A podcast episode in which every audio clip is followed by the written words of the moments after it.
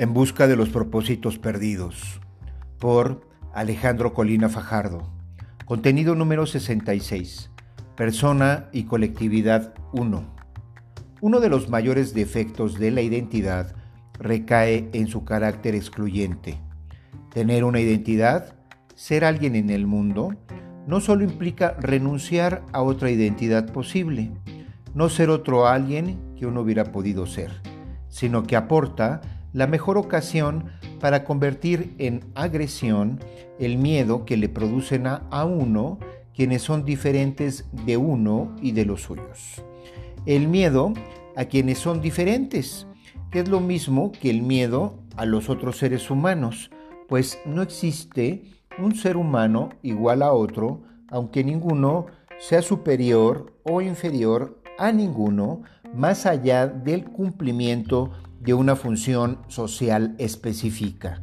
Nadie es superior ni inferior a otro en forma esencial o sustantiva, en tanto criatura cuya vida vale por sí misma, valga lo que valga para los demás. Esto es como un ser que es en sí mismo y para sí mismo. ¿Acaso en razón de una función estructural, las identidades colectivas imponen cercos al libre desarrollo de la personalidad? Fijan trabas a las distintas formas de vivir.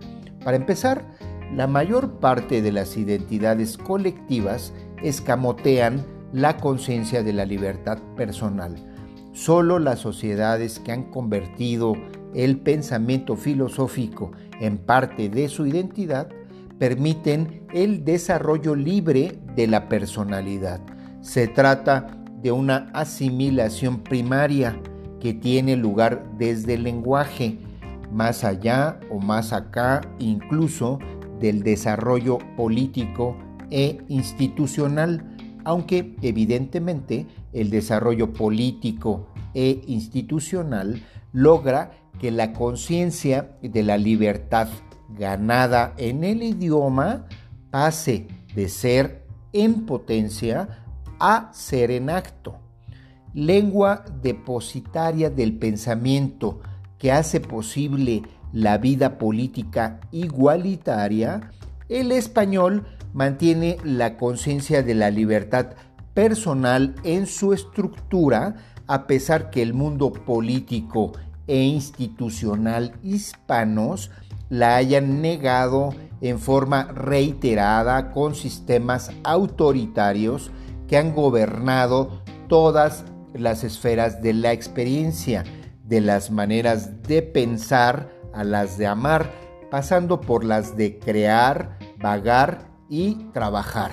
La persistencia de la conciencia de la libertad personal en el orbe hispano tras siglos de estados autoritarios demuestra, por si hiciera falta, que el lenguaje tiene más poder que las instituciones políticas en la configuración profunda de la historia humana.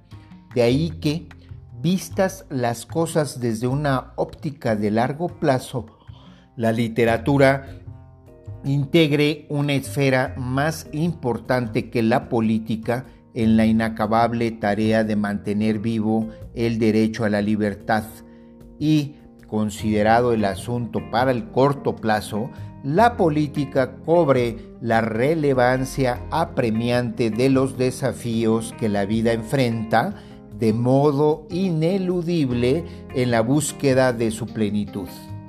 Las identidades colectivas no admiten la crítica ni suelen ejercer la autocrítica porque entre sus defectos más comunes sobresale ostentarse como formas acabadas de existencia. Sin duda, cada comunidad humana elabora una forma única y maravillosa de habitar el mundo, pero a la fecha no ha existido ninguna que reconozca y aliente el libre desarrollo de la personalidad de todos sus miembros. Existen algunas sociedades, por supuesto, que llevan la vanguardia de la humanidad en la difícil tarea de reconocer y alentar el libre desarrollo de la personalidad, pero la mexicana no figura entre ellas. País en el que las diferentes policías acosan y reprimen con saña a los jóvenes y los más vulnerables, México se encuentra muy lejos de ser una de las sociedades más abiertas del planeta.